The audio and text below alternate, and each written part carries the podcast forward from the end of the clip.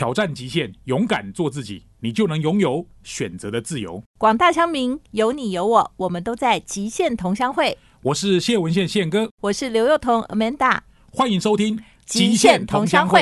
我是主持人刘幼彤 Amanda。今天呢是我们的乡民情商课，锻炼心灵肌肉，强化情商智慧。今天要送给大家的金句是：当我们觉得有点孤单的时候，或者是因为我们很独特哦。但是啊，如果说我们不要只是把这份独特跟孤单留给自己，我们愿意把它分享出来的话，那也许就没有那么孤单了。你会不会觉得感情是一件很累人的事情呢？所以今天我们想要跟他探讨的主题就是为何爱让人觉得这么累？等一下回来。欢迎收听《极限同乡会》，我是主持人刘幼彤 Amanda。今天呢，我们是《极限同乡会》的企划乡民情商课，欢迎我们的客座主持峰哥，峰哥好，大家好，我是田定峰。今天呢，我们的乡民情商课要谈什么？我们今天谈爱情。嗯，我觉得这个不管是哪一种几岁的爱啦，嗯，哦，其实爱情就是跟随一个人一辈子的议题。对啊，因为你从小。我记得好像从小学开始吧，你就会对隔壁男生或女生，哎，开始有一点点，好像有点不一样的感觉。我觉得是完全都是看了日剧的 First Love 以后中毒。我们今天呢，请来那个爱情的一个专家，真的，他有一本书叫做《一路练习》，然后陪你成为自己的光。其实他这本书有五个章节，我觉得都写的非常非常好。然后它里面有等于说有点像小散文，但是我觉得它每一个。篇章啊，都可以给我们一点点启发，所以我们来欢迎米露。Hello，大家好，我是米露。自己鼓掌，我也拍个手。两位主持人好。米露，以前你好像是做音乐相关的，对不对？对，我是写乐评，访问过很多歌手。最大咖是谁？我在二十三岁的圣诞夜。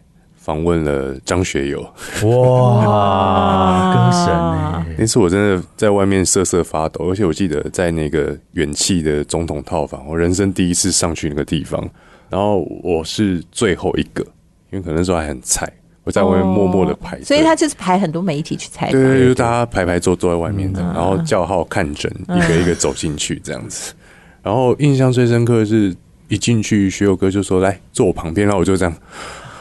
倒抽一口气，然后默默坐在旁边。那时候他是发什么专辑啊？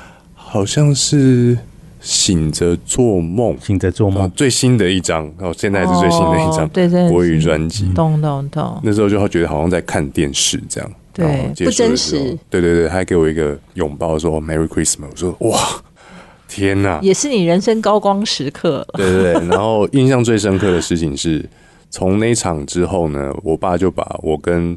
张学友的照片存在他手机里面，拿去跟 朋友炫耀。可是，他是其实是要去跟人家炫耀张学友，这不是炫耀儿子，他是炫耀张学友。是是是。好，那今天我们要谈的这个话题，其实是你后来转型以后，就是不做乐评了。对。那开始帮人家解答爱情的疑难杂症。爱情的疑难杂症，自己的疑难杂症，然后被劈腿啊，谈恋爱啊，暧昧啊，分手啊，在一起等等的。都在我的 YouTube 影片上面有各式各样的主题分享给大家。嗯，今天我们跟峰哥的这个单元叫做“乡民情商课”。我觉得爱情真的是永远情商上最大的一个课题，它几乎容纳了所有酸甜苦辣、什么情绪都有的一个事件，而且几乎每个人都逃不过。就不管你爱的是男的、女的、中性的，反正你都逃不过。那我能不能问你，你觉得？在你的认知，或者说你解答这么多的疑难杂症，你觉得最难的是什么？最难的是没有意识到自己要先爱自己，然后一直在跟不同的人索取不同的爱。哦，那个其实是他自己情感的匮乏，而且就像刚刚幼童讲的，每一个人都会在爱情里面去展现到自己，其实那个是很真实的自己的匮乏的部分。那个会来自于什么？来自于小时候的童年，因为他没有得到过爱，所以他就会不断的去索取。当他有一天他可以去索取爱的对象的时候，他会不断不断不断的索取。但是我就想要问啊，就只想要被爱，不可以吗？有错吗？没有错，当当然没有错。你看，你看，回答不出来吗？我就是只要被爱，不行哦。可以啊，那我不行。那为什么不可以嘛？对，为什么我要知道我很匮乏？对啊，你就是爱我啊。因为我个人认为啊，爱这件事情，第一个，我们生下来最先接触到的人，其实不是别人，是自己。嗯嗯，所有的照顾也好，爱与被爱也好，都是从自己对自己开始的。比方说，我们今天有一个生气或不开心的想法出现的时候，我们很习惯下意识去找朋友、找家人帮我们解决。嗯，我今天不开心，你可不可以帮我？但其实不是啊，我们是要先自己跟自己讲说：哦，我今天不开心，那我可以做什么让我的今天过得更好？但很多时候我们会忽略掉了这一点，然后向外求援。习惯向外求援之后，就没有自救的能力。那这也是为什么这本书我的书名取作“陪你成为自己的光”。我不想要成为读者的很像那种救赎啊，唯一至高的解答。没有，我是想透过我帮助我自己面对这件事情的经历，跟大家分享。那大家也可以帮助自己。成为救赎自己的那一道微微的光，是这样子。不过我们台湾人在爱的学习上面呢，其实是比较少的。你说是爱自己还是爱人？爱自己跟爱人两个都是，都是。就是说，在我们一路求学的过程，没有人来教导我们要怎么爱自己跟爱人，所以后面就衍生很多在爱情里面的各种各式各样的社会问题会出来。嗯，但是我的问题就是说啊，那我要怎么样说，我既能够爱自己又爱人呢？是我要先爱人，然后学会怎么爱人，我就懂得怎么爱。不是，你要先爱自己，你才有能力爱人。哦，真的吗？来，米露，峰哥怎么把问题丢给我？我觉得爱自己跟爱别人都是同一种能力，叫做付出爱嘛。对。那第一个受体的对象，他应该。应当就是你自己。如果你不能把自己照顾的很好，那你怎么有办法去照顾别人呢？嗯嗯。那我刚刚突然想到的事情是，有一种我在讨论自己与妈妈的关系。那有一种妈妈，她就是有人家说像慈母症、圣母病。嗯，我对我的小孩子最无私，我不计较的付出我所有的爱。嗯，但是对小孩子来说，这是绝对好事吗？其实不是。因为当一个母亲有这样的认知的时候，他的小孩其实是没办法去忤逆他的妈妈的，因为他妈妈就站在一个至高无上，说没有我这辈子都为你家，所以我为你做什么事我都是对的。那小孩其实很痛苦，为什么痛苦？因为妈妈不爱自己，妈妈觉得自己折磨自己 suffer 就是爱我小孩的表现，但小孩真的这样认为吗？其实并不一定。对，就是他已经用一种完全好像我就只为你而活。我其实没有做任何的事情，对，而且我觉得上一辈的老人家，他们常常会有这样子，比较属于那种，就是说啊，我什么东西啊，我就是会担心你啊，啊，我就是这样子啊，啊，我都是留给你吃啊，啊，我就是怎样，就好像一切都是给你，那你就会有一种很大的压力，莫名而来的一种觉得说，那是怎样，我就必须要负担这件事情，你自己都没把自己照顾好，我还要来担心你，你怎么会是爱我呢？对，但是我觉得其实老人家可能不了解。我觉得在两性关系里面也有这种。对，嗯，而且那个会复制。比如说刚才米露讲，他妈妈对他这样的时候，他会把再把这样的关系再来对待他的情人。哦，就是说我也是无私奉献啊，你还敢讲我？给你，我给你，哎，你怎么可以不接受？对吧？或者是说你怎么可以觉得我不对？对，没错，他就会复制那个情感经验下去。哦，好窒息的爱哦。是。哦，我觉得这真的是你看过九十岁痛苦的哈。对啊。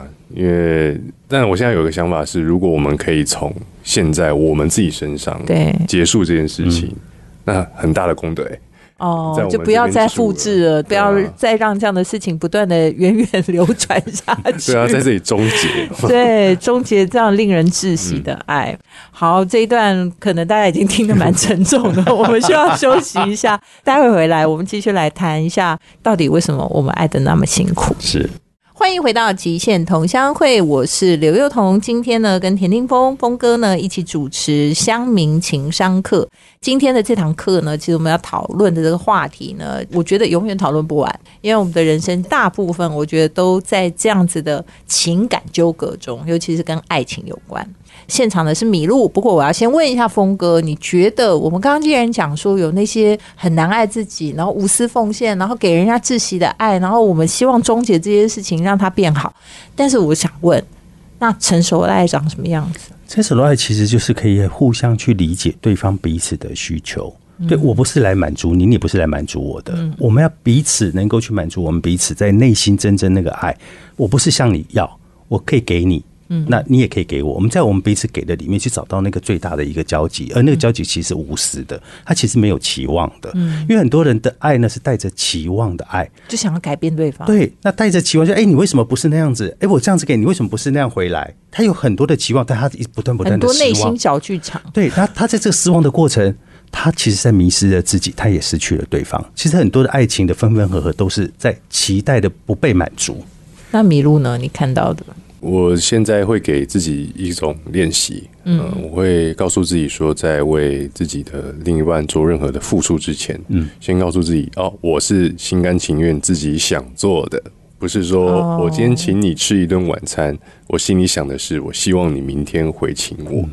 那当我把这个期待练习拿掉之后，哎，其实发现人生过得很轻松，哎，对，而且你就不想请就不要请，对啊，我就没有那种预设跟回弹，跟峰哥讲其实有一点像，然后我会觉得现在对我而言很棒的在一起，就是不为对方做任何不开心的牺牲，所有的牺牲跟调整都是我自己觉得这我为我自己好。嗯，跟你没有关系。我不是哦，为了我想要你更爱我一点，所以我要买更多的衣服让自己更帅。没有，我只是自己看得开心，我自己喜欢我自己的样子。那刚好你喜欢我这样子，所以我们在一起。嗯，不是那这样会不会变得很消极呀？变得其实最好的关系就是彼此都要自在啊。对啊，如果我是为了你而刻意去做这件事情，那这个关系其实就会有问题啦。就说里面不能有一点委屈。呃，不是不能有委屈，而是如果爱里面有委屈，那个爱的本质就失去了。而是我愿意做这事情，我在做这件事情，我是感到开心的，我不是委屈的。对，但是对水瓶男来讲哦，对，我是水瓶座。有的人会觉得水瓶男好像是比较爱自己，所以他们会把它解读成说，在爱情里面，水瓶是不负责任的。所以我刚刚就讲嘛，就是说，虽然那个好像是一个很美好的状态。但是有些人，他对于情感的那所求比较高的话，他某种程度会觉得说，那你是不是就是比较自私？对，会不会有？就只会想自己。我认为，如果我们真的觉得爱自己比较多的话，那就接受啊，这也没什么不对的。啊。因为地球上面那么多人，一定有一半比较爱自己，另一半比较不爱自己嘛。哦，对，暴力的二分法。所以当这样接受之后，对，可是米露，你里面有一篇书里面有提到，就是你跟一个人交往，交往到有一天你觉得你不要再继续，然后于是你就离开了，对，对不对？你有讲到说，如果你真的觉得他不能去，你就离开，对啊。可是会不会反过来来讲，对对方来讲，他会是一种伤害？但有时候离开这种选择，好像是为了不要再让彼此在不健康的状况下，嗯，继续恶化，像动手术了嘛，把不好的东西，哎，当好像讲人家的不好的东西。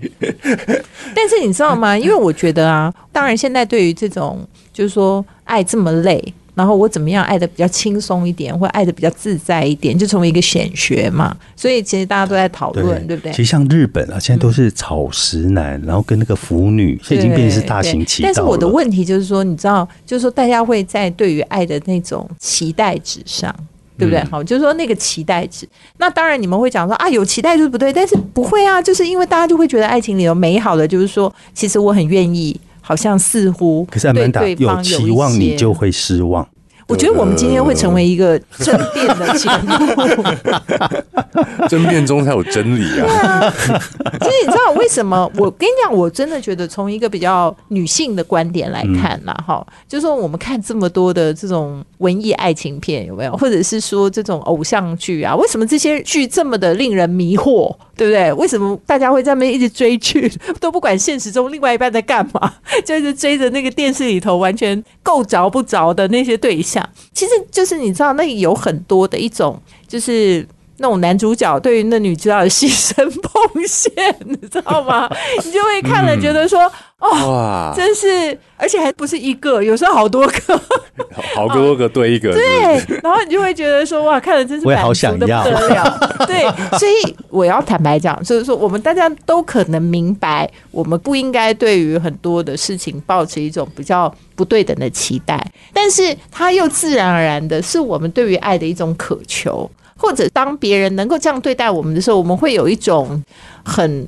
应该备受呵护的对，或者是那个，所以你就没有办法。但是我觉得对女性这样而言，但我觉得对男性也很多啊。就是从小妈妈照顾的很好，他其实长大他也很期待遇到一个女性对他的包容、宽厚，然后对他的照顾，甚至对他的体贴。难道没有吗？你们不能一直跟我讲说大家要成熟，好不好？大家就不成熟哦。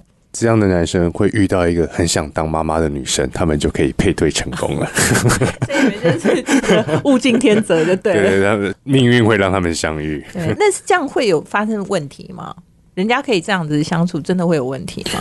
我倒不会觉得有问题，因为比方说前一阵子有那个依恋理论嘛，然后他讲的其实就是哦，逃避型依恋的人，他最适合在一起的人就是逃避型依恋的人，就两个都需要保有距离在做交往的对象，其实最适合在一起，不会一个人超想要爱，然后另外一个人就啊爱好多我要逃跑。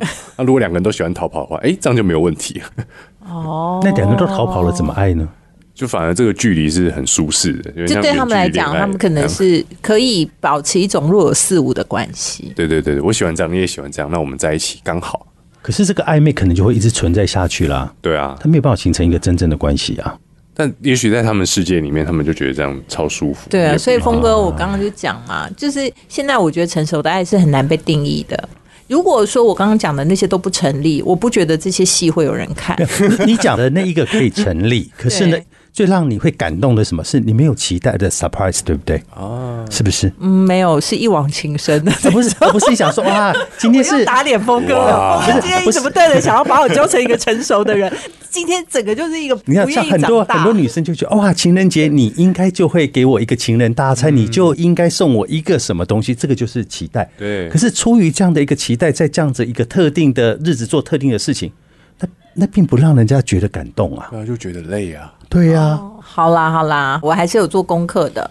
虽然呢，我个人还是处于就是现实可以理解，但是依旧依恋在那个童话故事与偶像剧的剧情当中。但是啊，我们还是有看到很多告诉我们应该怎么样，或者说定义成熟的爱。他是讲说，嗯，某种程度，我们如果要有一个成熟的爱，我们必须要有去爱人，然后承担的那种重担的感受。是而且这个承担呢，它可能会让你遇见一些不愉快的事情，但是其实那件事情你会出于并不是勉强或压抑自己，嗯而是你是因为你真的在某种程度因为爱对方，而你愿意主动的去做出某些让步。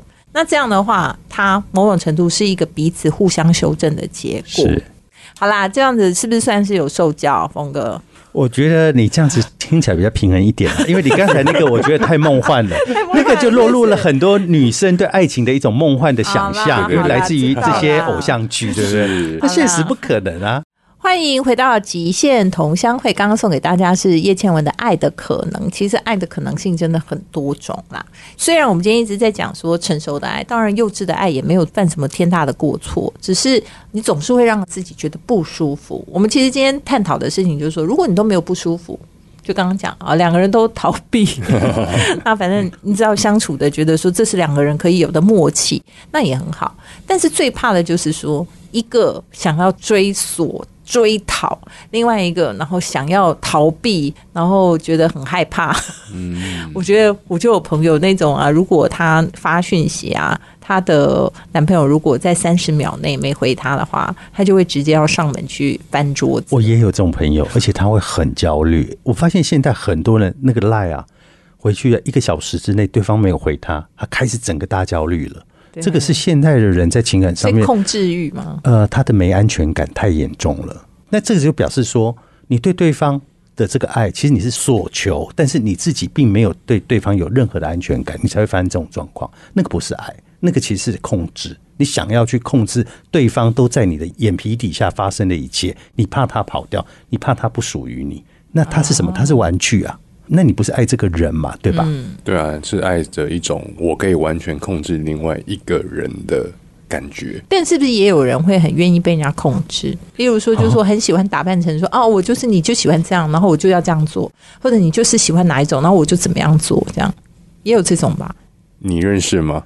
我觉得我身边也是蛮多这种人的，就是有的时候是一种觉得说，似乎是不是我做错了，或做的不够好，所以就尽量要满足对方对于这件事情的期待想法。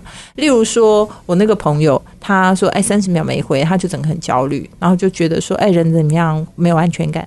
但事实上，他的另一半有可能他们的朋友还会讲说，对啊，因为你就是没有提供给他足够的安全感，他才会在发生这件事情的时候觉得很害怕。哦，那他们刚好是同一类人。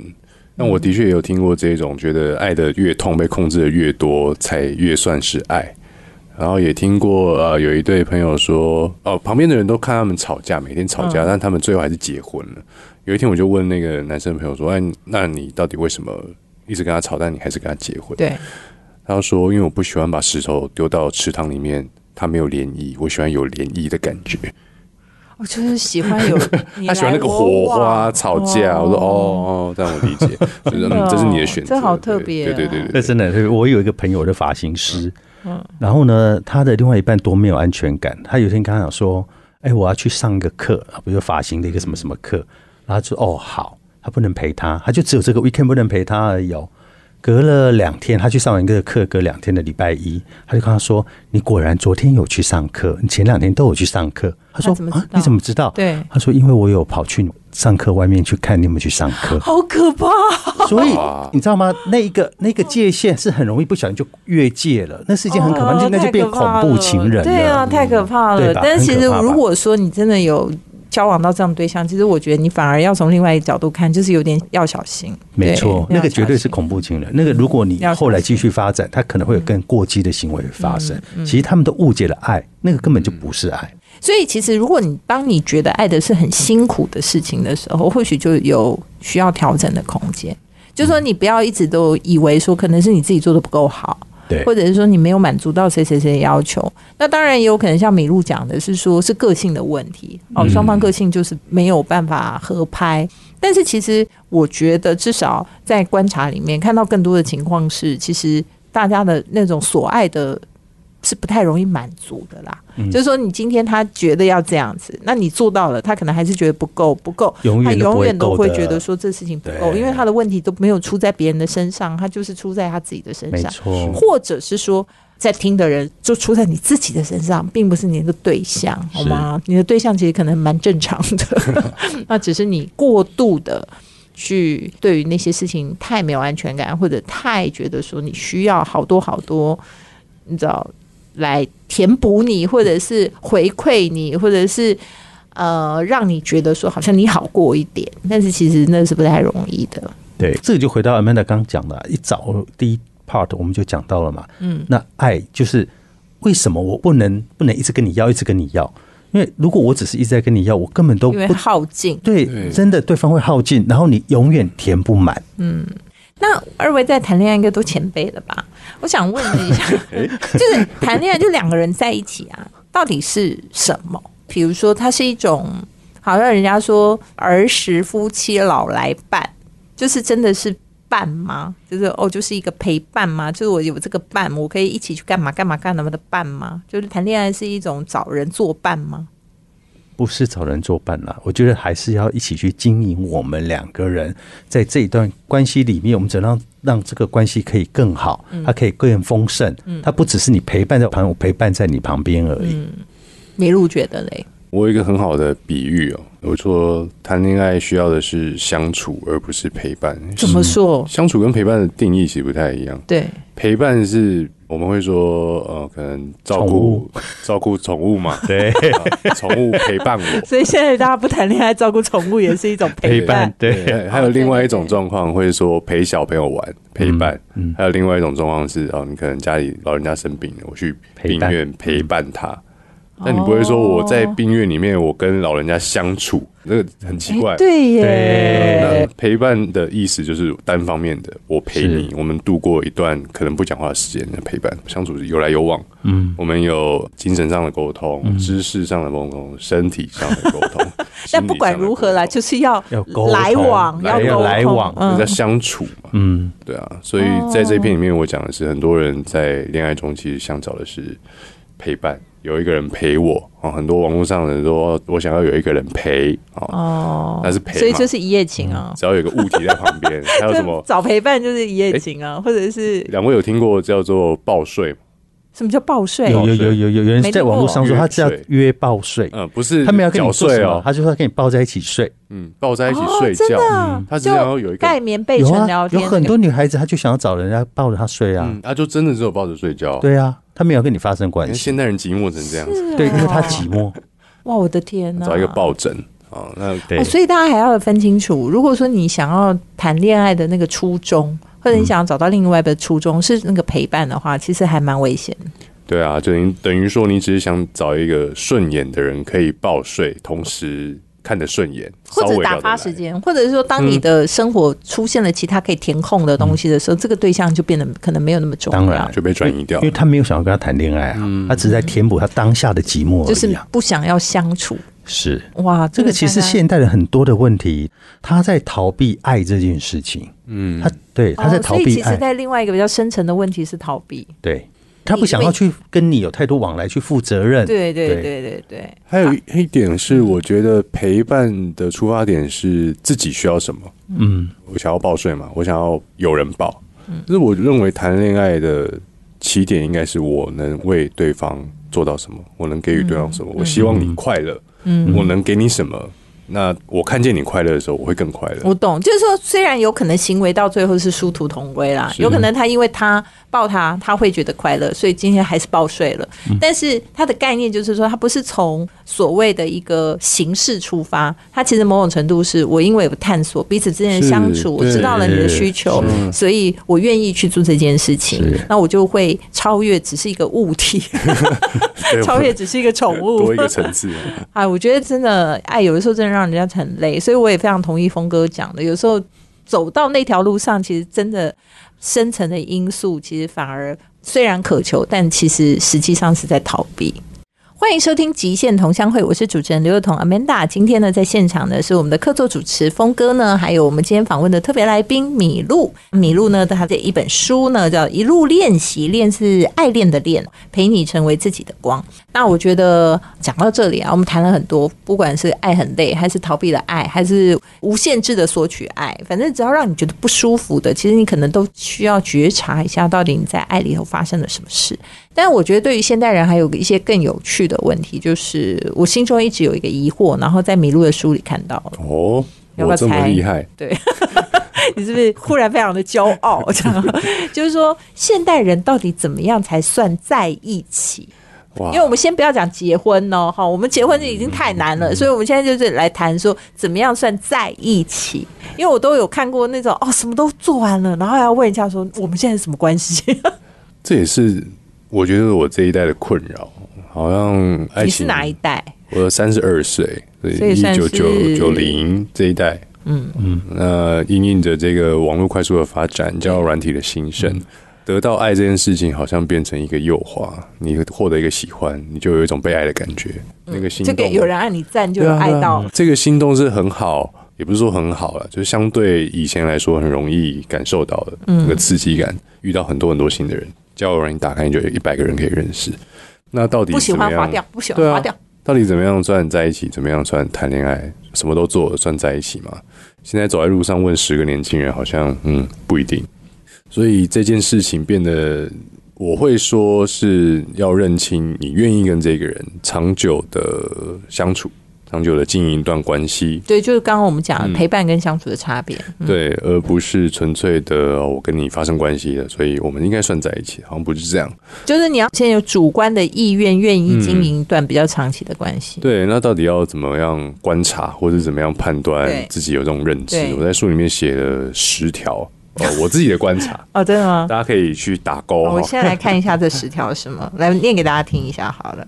第一条叫厘清对你不是短暂心动，而是愿意和你安定。完蛋了，他第一条就删除。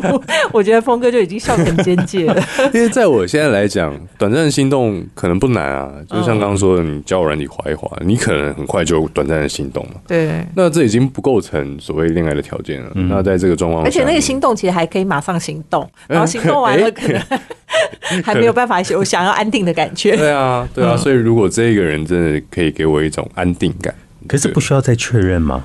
当然，我觉得需要反复确认啊。接下来还有九条，哦，还有九条，对，你要把九条全部都有。那第一条就要安定了，对，就要安定了。然后第二条就是愿意假日哪里都不去，就和你在沙发上一起追剧。这个我觉得超浪漫的，那我觉得完蛋了，我老公也不愿意，所以表示我们其实无法成就一段长期的关系。那到底过去 三十年发生了什么事呢？啊，真是太悲凉了。好，第三点叫做他会愿意在好朋友面前牵起你的手，嗯，这个哦，这个我觉得是一个确定关系了，是。哈，对对对。